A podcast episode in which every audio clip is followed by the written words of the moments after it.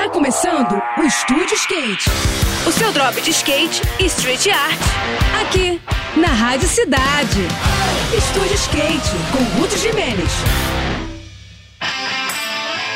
Olá pessoal, tudo bem?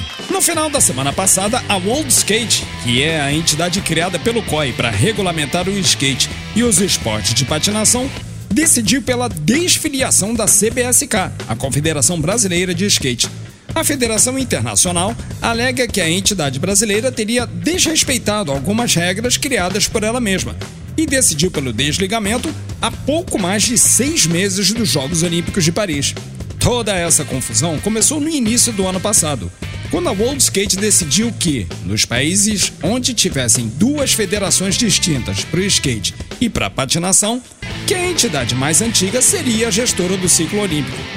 Isso implicaria que a Confederação Brasileira de Hockey e Patinação seria responsável pelo skate, sendo que esse pessoal jamais se envolveu com a organização ou com o fomento do carrinho em nosso país. A CBSK não aceitou essa determinação e buscou um entendimento, no qual cada entidade cuidaria do seu respectivo esporte. Só que essa possibilidade não foi aceita pelos dirigentes da patinação, que jamais haviam incluído o esporte na programação das Olimpíadas e estão claramente de olho nos orçamentos e na divulgação que o skate tem hoje em dia. É mole? Pois é.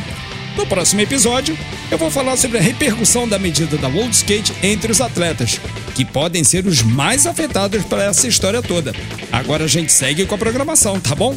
Tudo de melhor para você, boas sessões por aí e até a próxima. Esse foi mais um. Esse foi mais um Estúdio Skate. O seu drop de skate e street art. Aqui, aqui, na Rádio Cidade.